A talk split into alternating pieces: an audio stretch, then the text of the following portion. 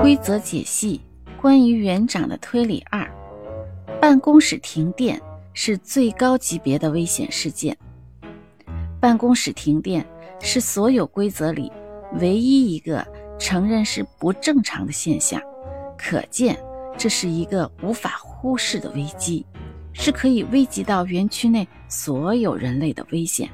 因此，排除故障成为第一要务。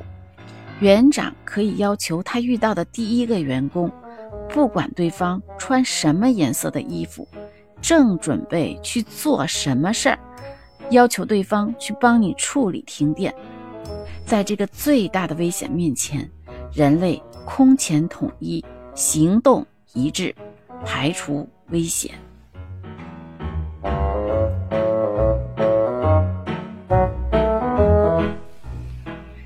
推理三：园长被他盯上的时候，眼睛会发生变化。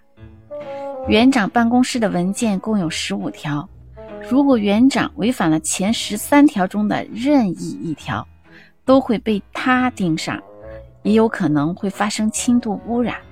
这个时候的园长只能待在办公室里，不能外出，并且被提醒。不要正视外卖员和员工，不要看镜子，时刻提醒自己：人类有两只眼睛，且只有两只眼睛。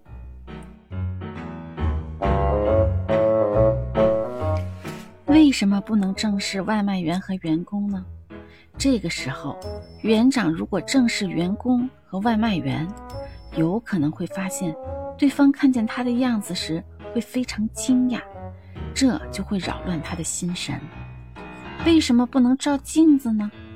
因为这个时候他可能会看见镜子里自己不止两只眼睛，这会让他的心里发生慌乱。古人说：“心慌则神乱，神乱则气衰，气衰则邪入。”